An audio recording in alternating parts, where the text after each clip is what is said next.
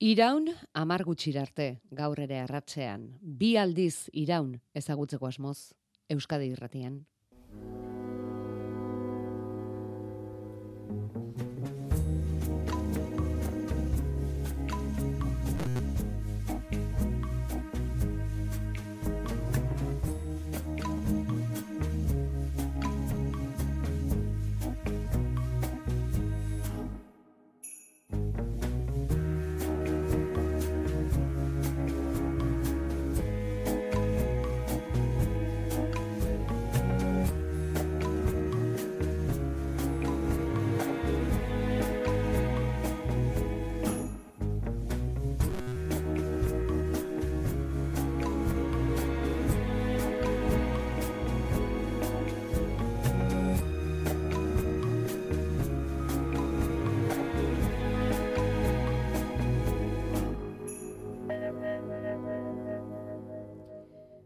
Bialdiz iraun, oiane zubero agarmendiaren poema liburuko lehen atala, membrillo usainez dator. Granada guztuz bigarrena. Hirugarrenak ere izien dizdiraz, eta mugurdiaren kolorea du laugarrenak. Poesia Macedonia egin du, bizitzako gai gazi, gozo eta gezez. Memoriaren galera, garaionak, ahaztura, altzeimerra, bizitutako pasadizoak, adinduen azal zimurtua, hitz falta, hitzetan gehitxo luzatu gabeko poemak osatu ditu zuberoak. Bialdiz iraun, eraklitok esandakoaren aldaera, berera ekarrita. Oian ez zuberoa, Armendia, arratsaldeon. Arratxonik. Beraz, izenburua filosofo greziarra gogoan duzula? Bai, baina aitor dut, e, izenburua azken, azken, azkeneko momentuan etorri zela, eta azkeneko momentuan sortu zitzaidan poema bati esker orduan, ba, oso eskertua, eraklitori azkenean, bai? Bueno, egia esan, zuk filosofo batek esan dako aintzat hartzea guri logiko iruditu zaigu. Ez? Ja. Zeu filosofia ikasketak egina bai, bazara, ba, eta filosofia irakasle ere bai? bai. Nahi gabe, eh, e, izaten da. Baina azkenean edaten dugu gertu dugun horretatik eta bai, banai gabe asko jotzen dut pentsamendura eta eta autore klasikoetara, bai. Eta latinera? Osea, atalak izen buruz datoz eta ja, ba, eta horretarako hori latina da, ez? Bai, bai, izen zientifikoa. Frutu bakoitzaren latineko bai. izena hori da. Bai, ba, erabaki hori hartu nuen ze zuk membrillo esan duzu eta euskaraz irasagarra da. Eta mugurdiak, frambuesak ere euskarazko hitzoiek ez dakit ze puntutaraino zabalba dauden, ez? Gure artean. Eta zabalduak bai argi dago ez, du ez ditugu ondo ikasi. ja, bai, eta nik ere ba ontarako eta jarrita, baina bestela iruditzen zait ez direla oso hitz ohikoak eta orduan esan nuen, bueno, ba euskaraz ere ala modu zulertu behar baldin badira, ba latinezkoa aukeratuko dut eta ezakit, eh, ematen dio, ez? Beste toke bat edo beste sugerentzia bat. Eta justu izen latinoek ere kolorei erreferentzia egiten diete, granatum, e, a ber, da bestean. Oblonga abium ida esu, baina ez ditugu kolore... Bai, kolore prunus. Bai, ah, rubus, e, bai. e, granatum, granatea, ez, gorria. Bai. Gero rubus, ez, ruborizatzea ere, pensatzen dut hortik etorriko dela, gorritasun hortatik eta ikusi nuen izen zientifikoetan ere koloreak aipatzen zirela eta liburuari mm, zentzumenen e, dimensio hori onditzearren, ba, pentsatu nuen egokia zela. Zidonia oblonga da atala, uh punika granatum, bigarrena, prunus abium, irugarrena, rubus idaesu laugarrena. Baina hemendik aurrera irakurri egingo ditugu eta denok ulertzeko moduan izango gara. Bi aldiz iraun poema liburutik,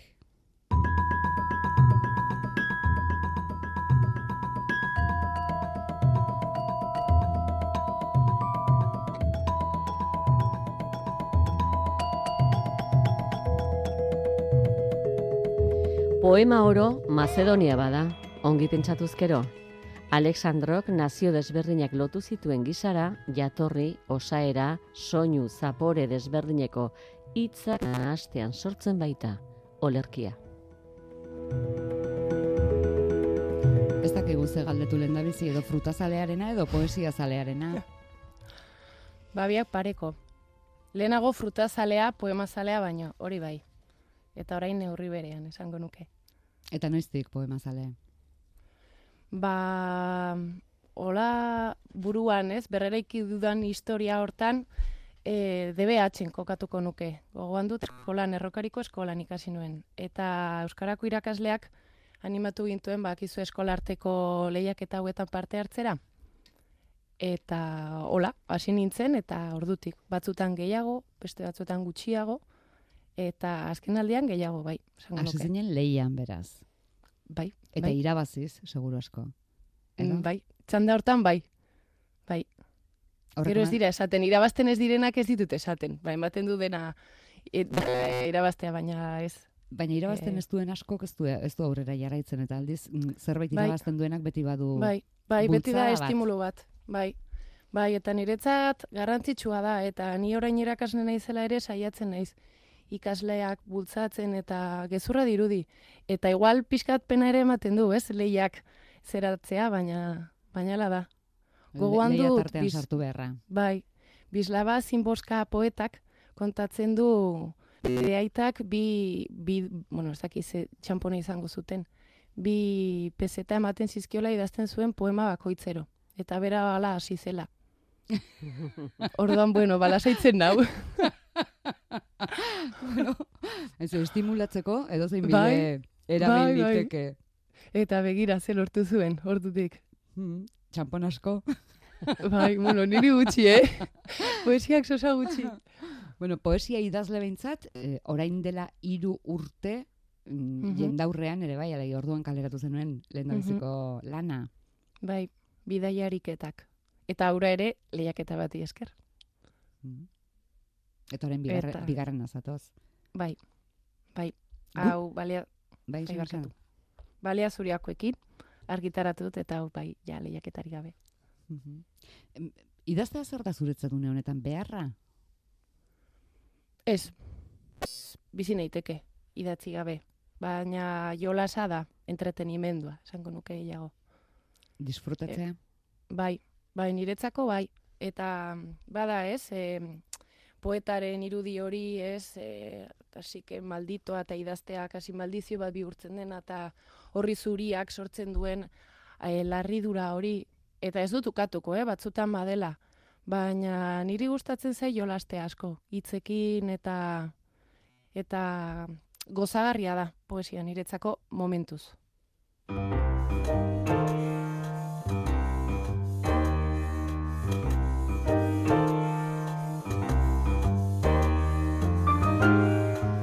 Disfrutatzea zer da, ez bada adarrean zintzilik jostatzea, sargoriz puztea, aragizuku bilakatzea.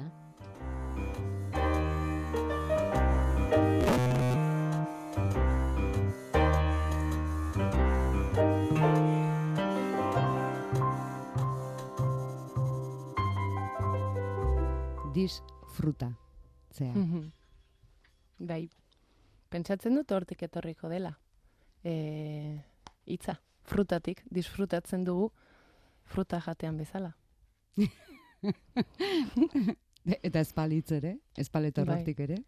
Bai, baina bai, polita hola atera zitzaidan itxiokoa eta eta geratu zait. Ze, ze fruitu aukeratu, ze gai hartu hori no- nola erabakitzen duzu? Nola erabaki duzu lan ontarako?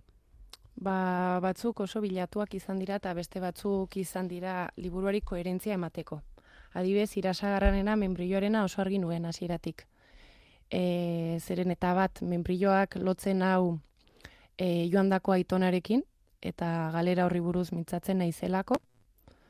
Eta bigarrenik e, membrilloak daukalako indar simboliko handia. Mm, greziar literaturan, baina bueno, esango nuke sagarraren aidea dela eta sagarrak ere ez badu badu alako karga simboliko handia gure tradizioan. Eta hola hasi nintzen konturatuz frutei buruz ba asko nuela esateko poemaren bitartez. Eta pixkana pixkana e, bodegoia osatzen joan nintzen. Gero Granada ere bai nahiko bilatua izan da, neguko fruta da, eta mm, e, Granada iruditzen zait, ez dakit zuek ze pentsatzen duzuen burmuin baten modukoa, ez? Kanpokoa gogorra eta barrukoa ba neurona bezala izango balira. Eta ba hori lotu nuen pixkat ba gure buruarekin, ez? Eta nola e, aletzen goazen Granada eta ba, buru barrukoa ere bai aletzen goazen. Frutak mm, urtaroka Bai. antolatu dituzu. Mhm. Bueno, lehen orain baino gehiago izaten zen hori ere, ez? Orain ja denak Bai. urte osoan merketalgunetan.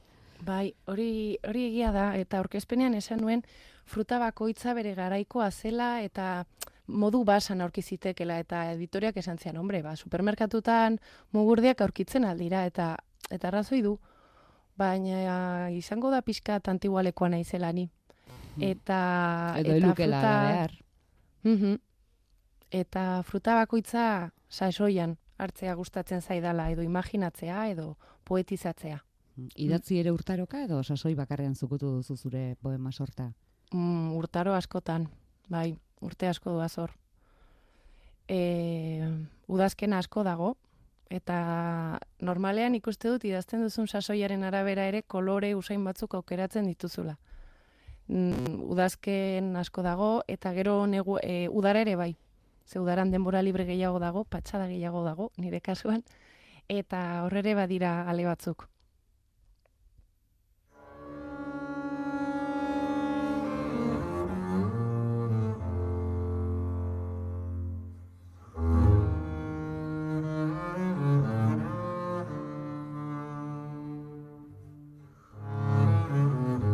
Afroditaren aholkua.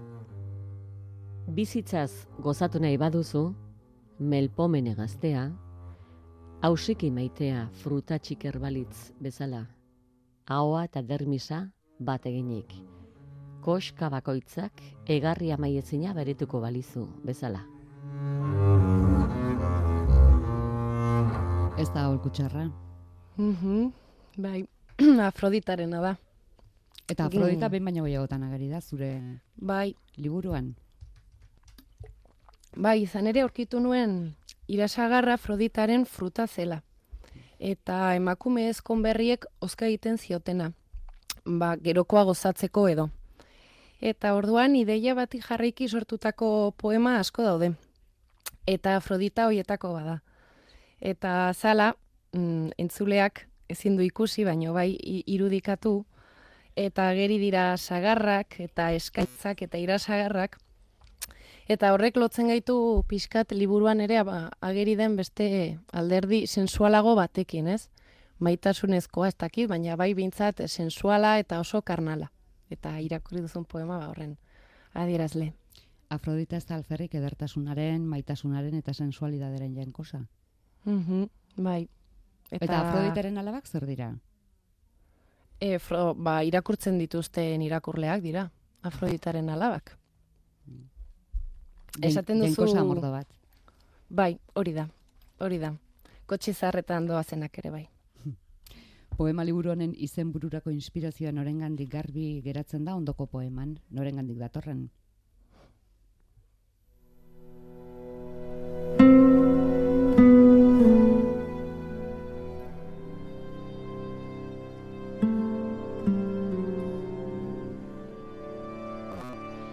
Urtaroen arabera aldatuz doaz kolorez karriketako harriak, tximiniak usainez, eztarriak soinuz. Heraklitok arrazoi, ezin negu berean bi aldiz iraun. Hau da, bidera etorritakoa eta eta gero izenburura salto egin duena. Bai, eskerrak etorri zela, erreskate lanak egitera. Ba, ze, buf, gaizki pasa nuen.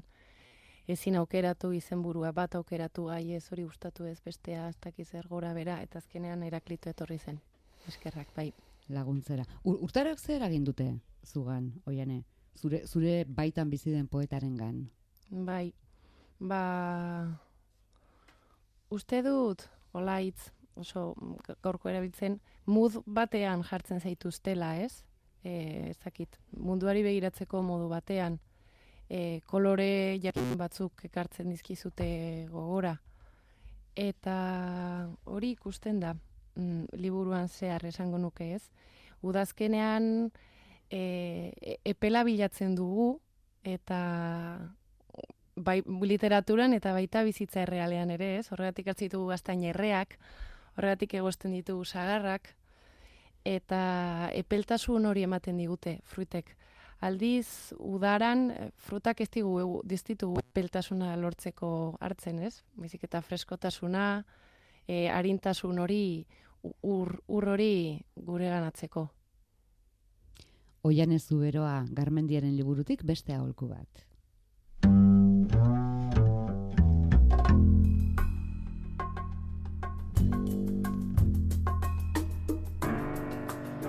Lorezainaren aholkua. Landa ezazu poemak ernatuko dituen arbola bat. Zugandik hurbil.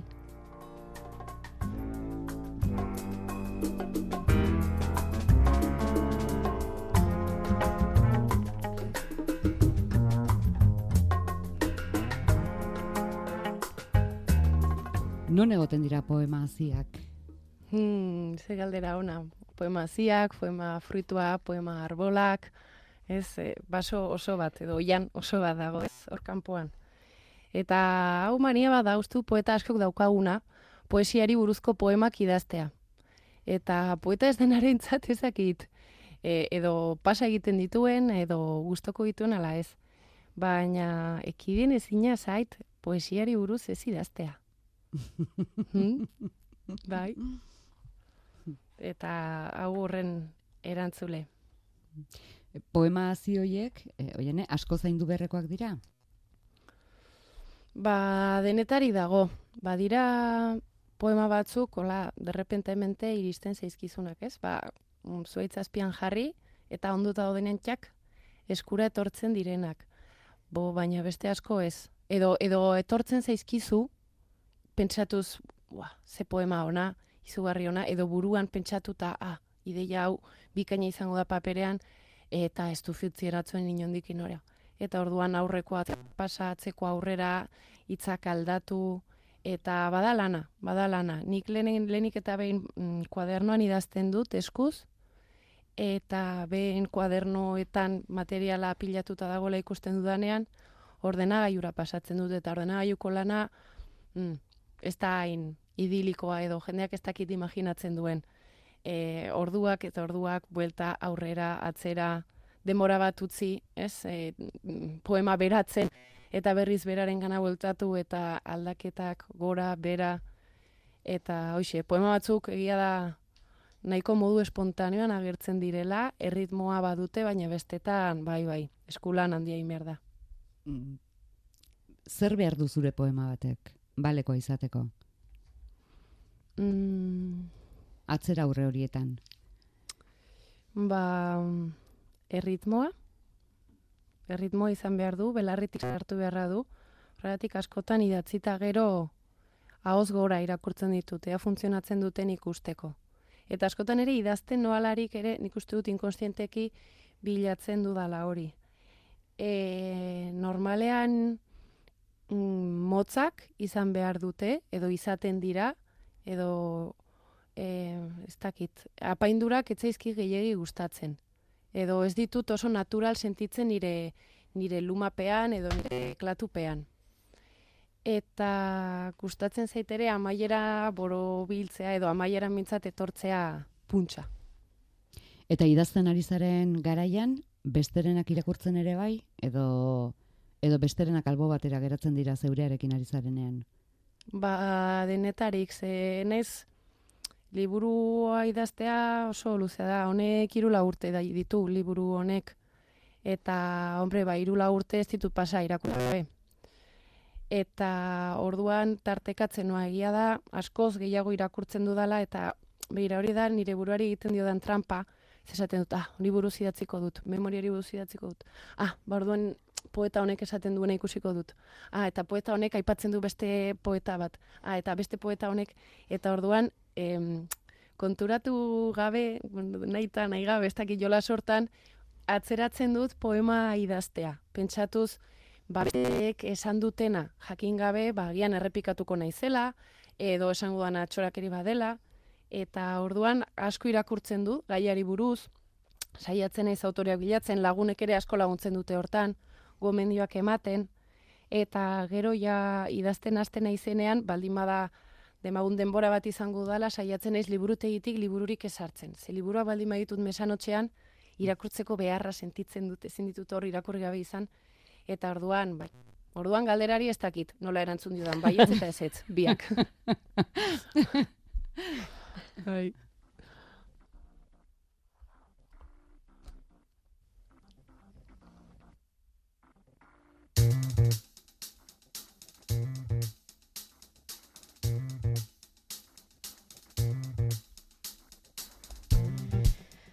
Gaztainek hiri zaporea dute.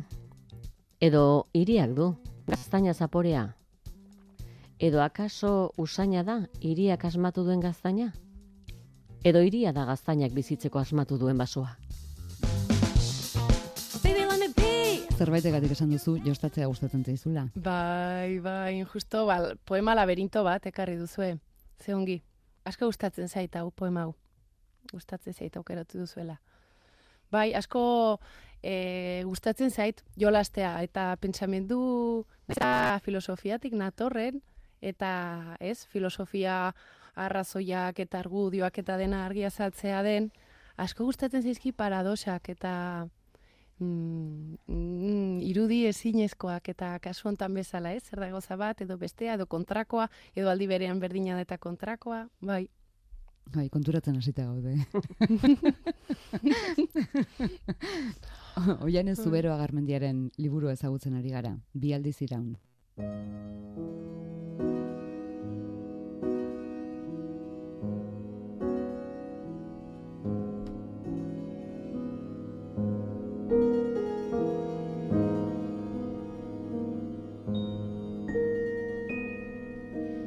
Noladakien arak bere jatorriaz, bere helmugaz, galde egiten dio neskatuak aitatxeri. Haiek ere memoria dutelakoz, erantzun berak. Guk ez bezala ordea, burua buru txikia dute, eta soilik ezinbesteko aldute txiki. Non hazia, non abia, non aldeko aizea. Bai eder, oldoztu neskatuak. Soilik eta soilki hazia. Soilik eta soilki abia. Soilik eta soilki aldeko aizea izan bagintezke.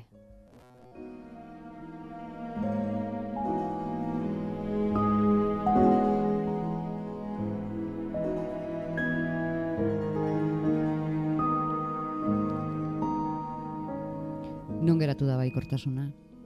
Mm. Bueno, baina baikorra da, ez? Poema hau edo ez. Zukala entzuten duzu?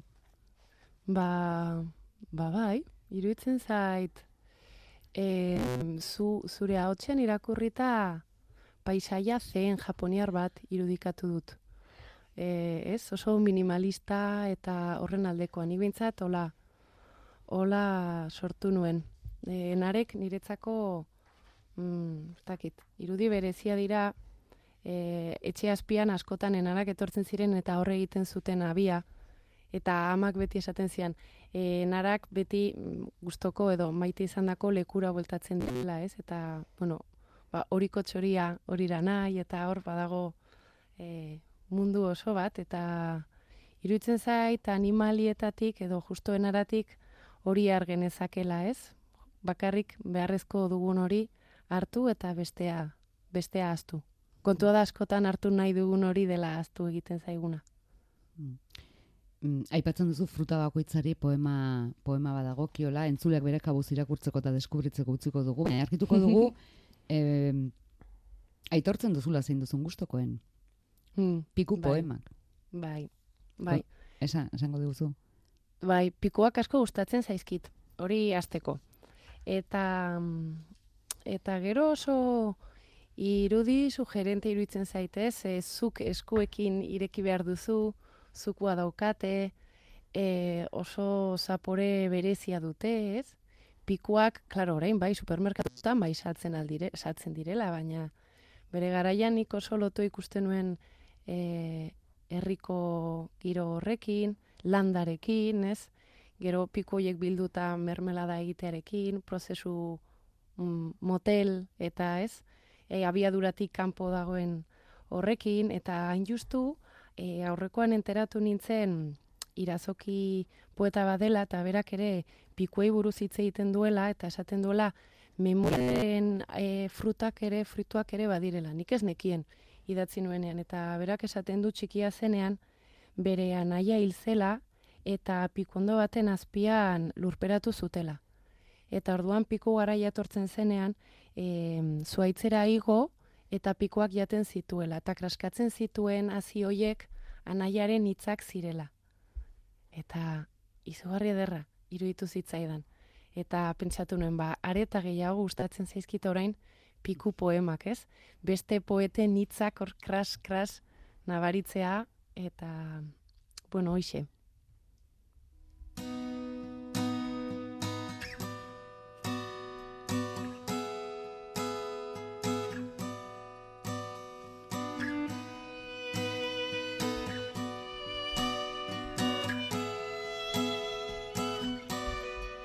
Eutsi edo hautsi.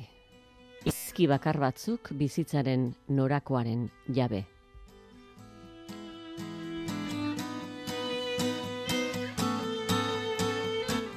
Poemak idazteari aplikatuta, eusteari edo austeari?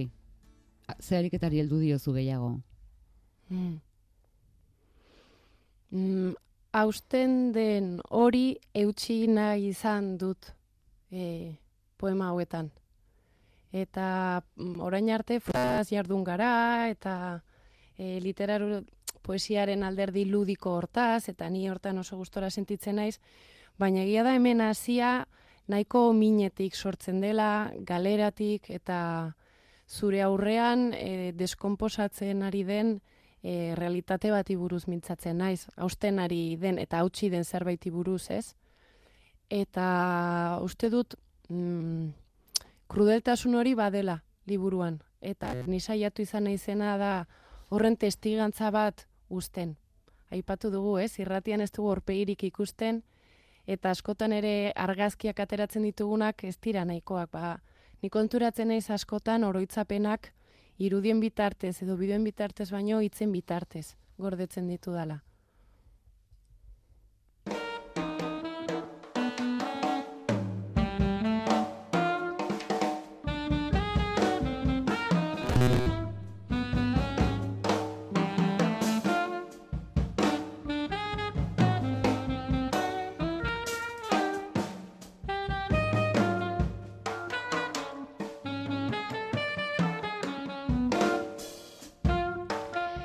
Agurtzerakoan, eskua oi baino estuago ematen zidan azkenaldian. Estutasuna, azkenaren indarra besterik ez balitz bezala. Azkenaren indarra besterik ez balitz. Azkenaren indarra besterik ez. Azkenaren indarra besterik. Azkenaren indarra. Azkenaren azkena.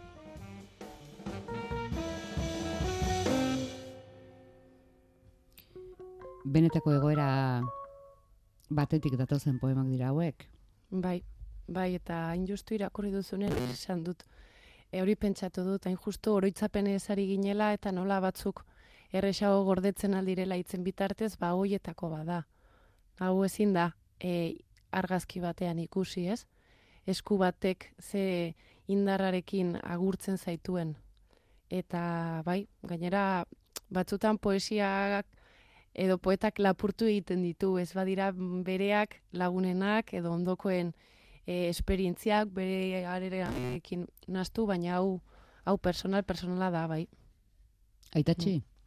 Bai, bai, ja, urte batzu joan zela eta eta poema liburu hau inaundi batean omenaldi bada edo epitafio bada edo e, bai, agur esateko modu bat. Mm forma ere hartzen du mm, gutxinaka gutxinaka gastatuz doa, ez? E, bai. Poema forma bera esan nahi dut. Bai, bai, hor e, formarekin jolastu izan dut, ez? nola indar hori doan geroz eta gutxiago, gutxiago, gutxiago gertzen, eta hitzekin ere bai, ez? Nola hitzak geroz eta laburrago, laburrago, laburrago esaldia geroz eta txikiagoa den. Oian, bigarren ataleko poema pare batean ikusi dugu komak eta puntuak galdu egin zaizkizula. Ah, bai, ba, esango bai. diazu zeinetan, ze orain gogoratu zu Ba, gainerako poeman eran ez zen ah, horietan, bai, alegia, bai. motz eta ugaritan. Bai, e, la prosa testu poetiko, moduan datozenak. Bai, bai, prosa poetiko moduko zerbait, ez? Bai, e, eta hor ere bai, formarekin jolastu nahi izan dut, forma eta edukiak bat egin dezaten zeren. Eta bigarren zati hontan, batez ere mintzatzen naiz, a, itzeiteko gaitasunaren ezintasunaz, ez? Edo, kasu hontan, e, ba, alzheimerraren, ez? Edo gaixo, itzaren gaixotasuna daukan pertsona batek, e, ez du aurkitzen hitza, edo aurkitzen du, edo arrapaladan hitz egiten du, edo askotan e, zezelkatzen du, ez? Balbuzeatzen du hori da berak esaten duena. Eta poema hauek ere ez dute ez dute ordenik errepikakorrak dira, saltuak daude, eta nola bait, saiatu izan naiz, e, gaixotasenaren alderdi e, informe edo, edo ez ordenatu hori, e, nola islatzen saiatu naiz. Badituzu, lehendik ere kezkatzen zintuzten gaiak, memoriarena, ahazturarena, edo, edo esperientziak eraman zaitu mm, bide bai. horietara? Ba, nik uste, baiet, azken urteetako gaiak izan direla.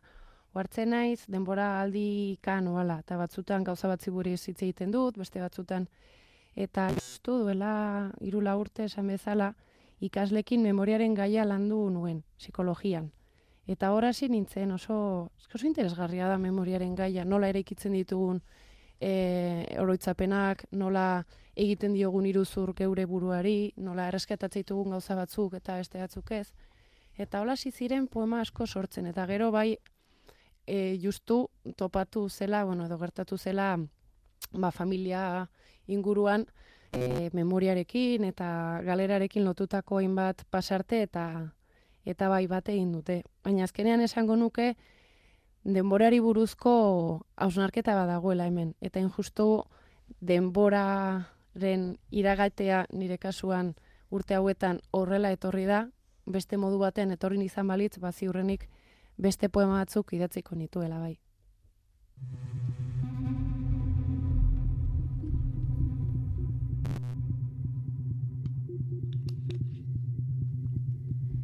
Biografia bat hiru koloretan.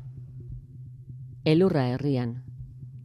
Kaleetan barnazu, espain margotuz, gorria zuriaren gainean. Ilia ezin beltzago garaiaietan. Beltza zuriaren gainean. Atzendu dira egunaiek. Elurra egindu izotzaren gainean. Jada ez duzu musua margotzen. Ez ilea tindatzen. Zuria, zuriaren gainean.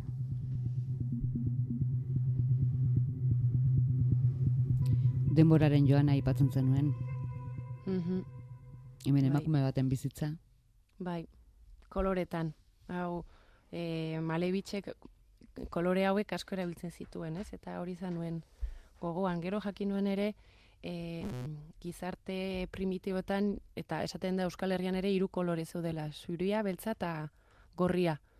Eta hiru kolore hoietan kontatu daiteke bizitza oso bat.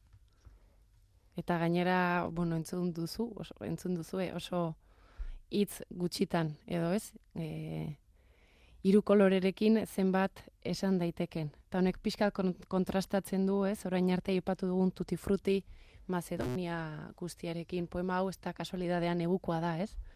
Eta neguan indar eta kolore guztiak lurra aspiradoaz. Xuriaren azpian, eskutatzen dira bi aldiz iraun. Poemek zenbat iraungo duten edo nola zahartuko dute diren, horrek eskatzen zaitu bat ere? Ba, ez. Jaio berriak dira. Iretzako, bai, e, badakizu oso oso ilusionaturi nago eta oso pozik, ba, eskuartean liburua dudala, eta ilusio horrek oraindik e, torkizunaz pentsatzea galarazten dit. Baina, bueno, nik poema hauek idatzi ditut, asko niretzako, hola, engoi, nahiko bereko izan da, e, e, niretzako, baina baita ere, ba, gertuko entzat, eta baita ere konturetu nahi zelako galerari buruz, eta ba, askotan oso modu intimoan bizi dugula, e, eta iruditzen zaigu askotan guri bakarri gertatzen zaigula. Eta batean hitz egiten hasi eta konturatzen gara, ba, gure gurea zen hori, etzela hain gurea eta jende askori gertatu zaiola. Eta, eta zahartzea ez da inoiz amaituko, momentuz. Orduan, ba, poema hauek hortik e, sortu nituen. E, ba, sartzeri buruzko testigantza bat, denbora nola irabaten den horren e, e, testigantza bat emateko. Eta gero, ba, etorkizunak esan irauten duen, ala ez duten, berez irauteko. Hori ja, hori ez dago nire esku, gainera. Denborak esan beharko.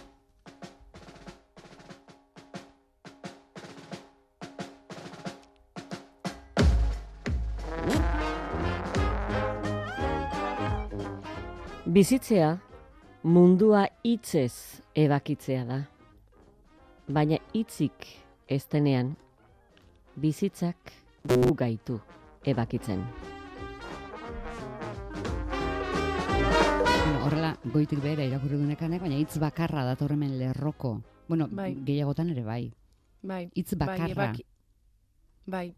E, ba, kasu honetan ebakidura ez, edo korte hori nabaritzeko eta askotan, bai e, hitza da mm, bertsoa, ez? Eta mm, ba, esan ez ditut poeta asko irakurtzen nola hain motzean idazten dutenak, baina erosonago, hola motxean idatzita. E, ez dakit izango den, ba, ni mendialdekoa naizela, eta bakizuen mendialdekoak ez garela oso iztunak eta hitz gutxikoak izan hori garela. Eta ez dakit e, hori nire erentzian jasotakoa den, baina bai asko datoz e, hitz bat, bitz eta eta izan daiteke ere bai, mm, batez ere hitzari buruz eta hitz egiteari buruz e, mintzatzen naizelarik askotan e, zer esan e, ez dakigula geratzen gara, ez? Totelka bezala naiz eta inolako gaixotasunik ez izan, baina bizitzaren aurrean ez, hitzak topatu ezinek e, geratzen gara eta e, eta baita poeta ere, ez? Poeta une oro ari da bilatzen hitzak eta eta gehienetan ez ditu aurkitzen.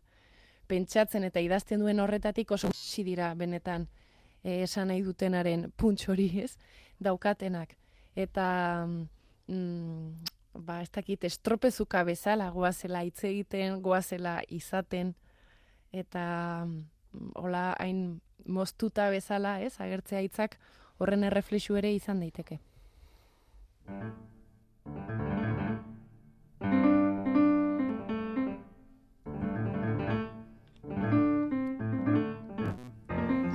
Nork bere identitatea eraikitzeko, funtsezkoa omen iraganeko hainbat pasartea aztea.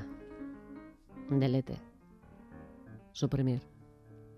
Zaborrontzira naizena izateko izan naizen hori aztean datza identitatea.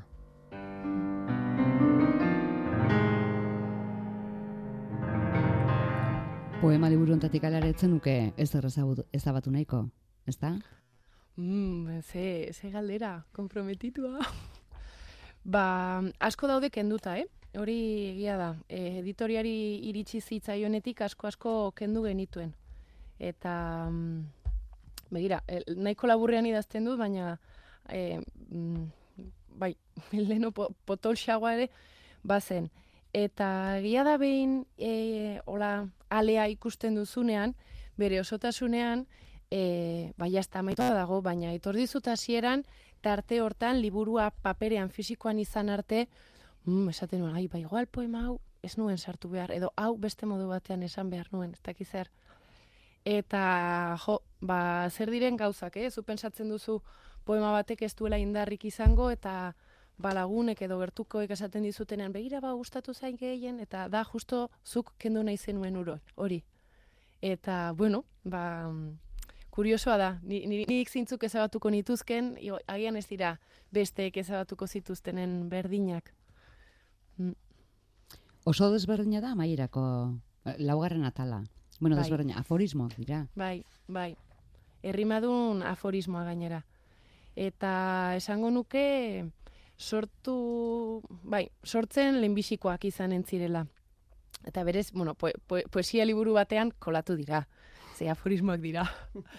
Baina, bueno, e, aforismoak eta poesiak badutea idetasun bat, ez? Motzean dato semanak, e, asko gezia bezala dira, ez? Zuzena dira, hitz gutxi erabiltza dituzte, edo bintzat nire poesiarekin nantza badute, eh? Eta askotan poema gisa jarri dituan batzuk, prosan jarrita aforismo izan zitezken.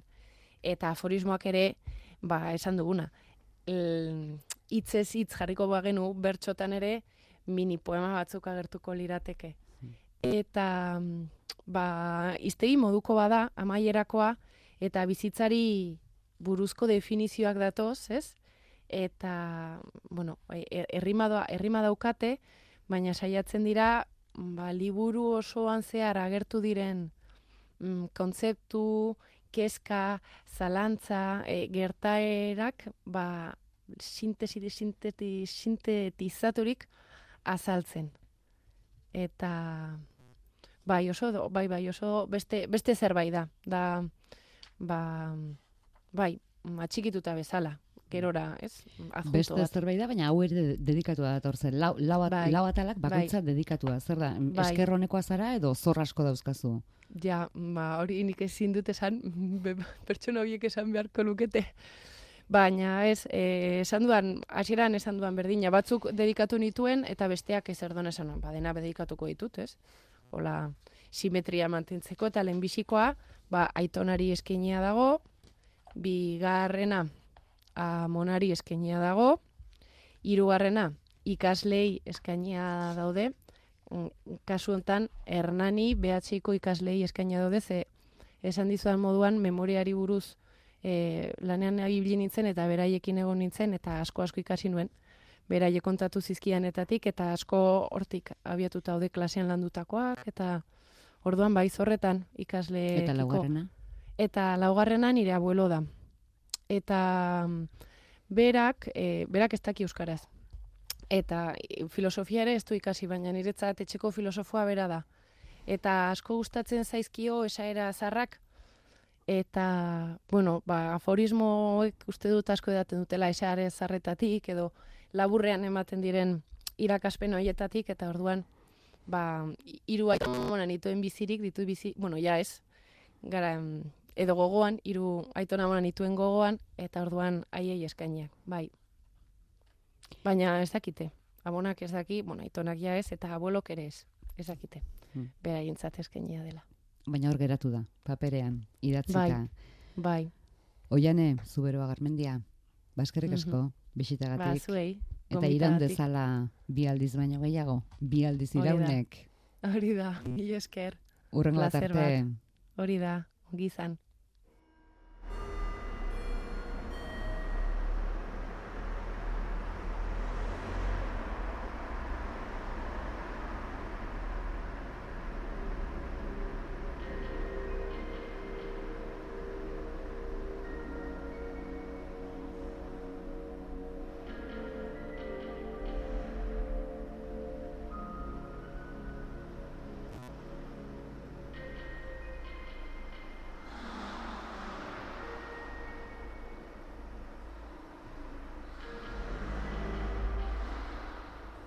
Poeta batekin amaitu eta beste poeta batzuei bide egin horixe egin genuen joan den ostiralean eta baita gaur ere, baina joan den eguneko poeta etzen bera, gaurko bueno, poeta esatariak bai, baina zelaian egongo direnak ez, haiek beste batzuk dira.